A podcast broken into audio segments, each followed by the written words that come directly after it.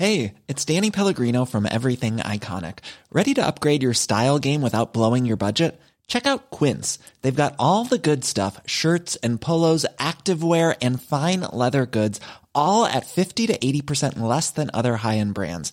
And the best part? They're all about safe, ethical, and responsible manufacturing. Get that luxury vibe without the luxury price tag. Hit up quince.com slash upgrade for free shipping and 365 day returns on your next order. That's quince.com slash upgrade. La economía china creció en 2022 a su menor ritmo en los últimos 45 años. ¿Qué está sucediendo y qué puede ocurrir a partir de ahora? Veámoslo. La economía china únicamente ha crecido un 3% en el año 2022. Si exceptuamos el año 2020, el año en el que estalló la pandemia en China, se trata de la peor cifra de crecimiento desde 1976, desde hace más de 45 años. De hecho, en 2022, por primera vez en décadas, economías como la estadounidense o incluso como la española habrán crecido más que la economía china. Este crecimiento económico del 3% del PIB de 2022 con respecto al PIB de 2021 no solo es un crecimiento económico mucho más débil que aquel al que nos había acostumbrado durante años la economía china, crecimientos en torno al 10% o incluso en torno al 7%, sino que también es un crecimiento económico bastante más débil que aquel que se había marcado como objetivo el Partido Comunista de China en el año 2022, un crecimiento económico del 5,5%. Finalmente ha sido prácticamente la mitad, repito, del 3%. Y claro, uno puede argumentar con razón que no es posible, que no es factible que la economía china esté creciendo año tras año al 10% o incluso al 7% que lo normal es que conforme un país económico se va desarrollando, su capacidad de crecimiento también se va debilitando. De tal manera que es perfectamente lógico que el crecimiento económico de China ya no vuelva a ser aquel al que nos tenía acostumbrados. Pero aún así, un crecimiento económico del 3% para un país con el nivel de desarrollo económico que tiene China sigue siendo un crecimiento económico bastante débil, bastante modesto. Por ejemplo, la renta per cápita de España en paridad de poder adquisitivo duplica la de China. Y aún así, durante los años 2015, 2016 o 2017, la economía española creció al 3% o por encima del 3%.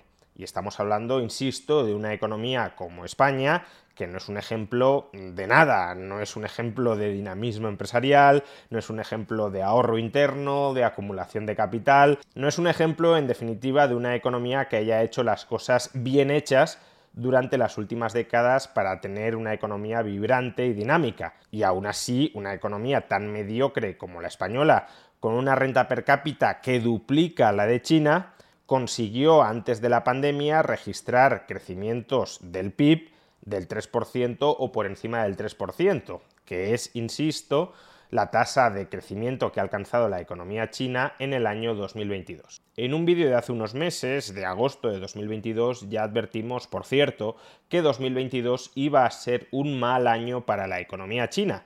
¿Y por qué iba a ser un mal año para la economía china? En parte, en gran parte, por la política de COVID-0 que estaba aplicando el Partido Comunista de China y que estaba manteniendo la economía en suspenso. El segundo trimestre del año 2022 fue un trimestre económicamente hablando terrible, muy malo. Lo mismo cabe decir, por cierto, del cuarto trimestre de este año 2022, durante gran parte del cual se siguieron aplicando políticas de COVID-0 hasta que las manifestaciones ciudadanas han llevado al Partido Comunista de China a cambiar de rumbo. Pero el crecimiento económico del cuarto trimestre ha sido literalmente nulo. La economía no se ha expandido en términos intertrimestrales con respecto al tercer trimestre de 2022.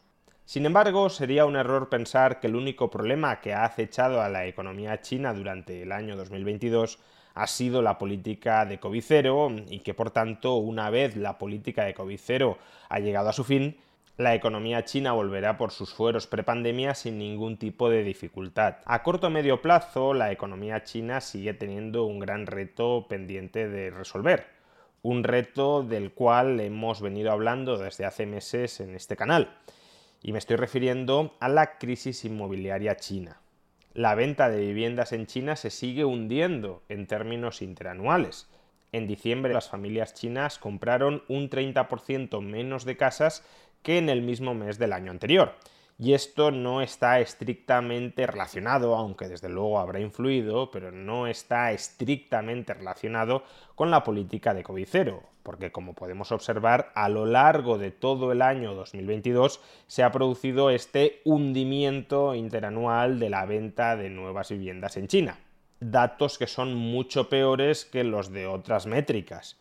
Por ejemplo, si analizamos la evolución de las ventas minoristas, de los ingresos de los comercios, observaremos que sí, que en el segundo trimestre de 2022 y en el cuarto trimestre de 2022 hubo un estancamiento o incluso un retroceso interanual, pero no así en el primer trimestre o en el tercer trimestre.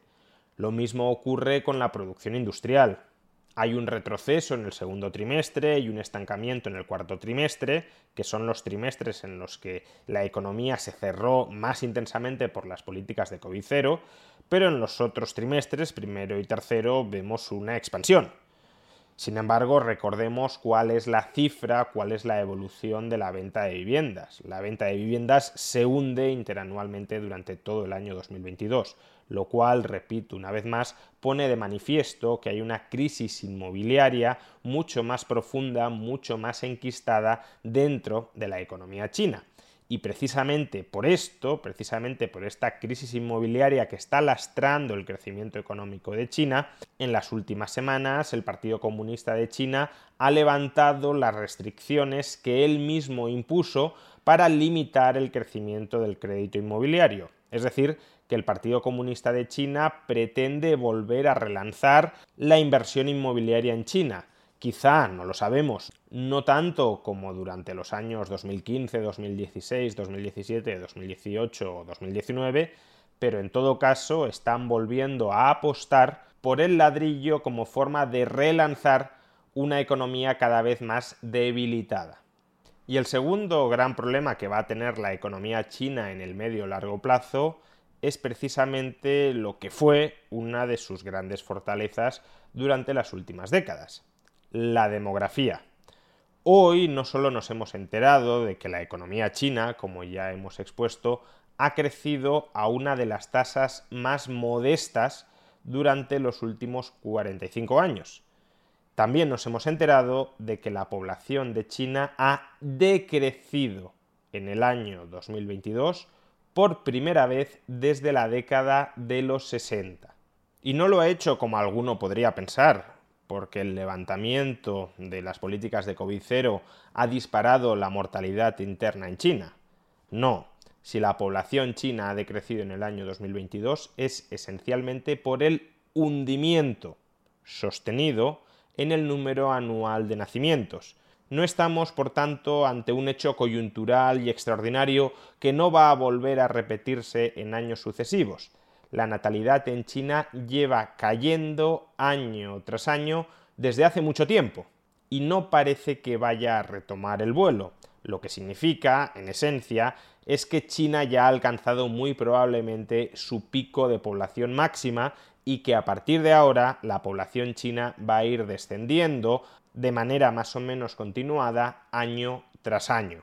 Y un país que va perdiendo población año tras año, un país que además se va envejeciendo, en el que cada vez hay menos gente joven, menos gente dinámica, menos gente que emprende, menos gente que innova, y más personas adultas, más personas ancianas, que ya no emprenden, que ya no innovan, que lo único que hacen es consumir el ahorro acumulado, es un país con mucho menos potencial de crecimiento. En definitiva, 2022 ha sido un mal año económicamente hablando para China, a excepción de 2020, el peor desde 1976. Y tengamos presente que algunos de los problemas económicos de fondo de este año 2022 no van a desaparecer, por desgracia, en 2023.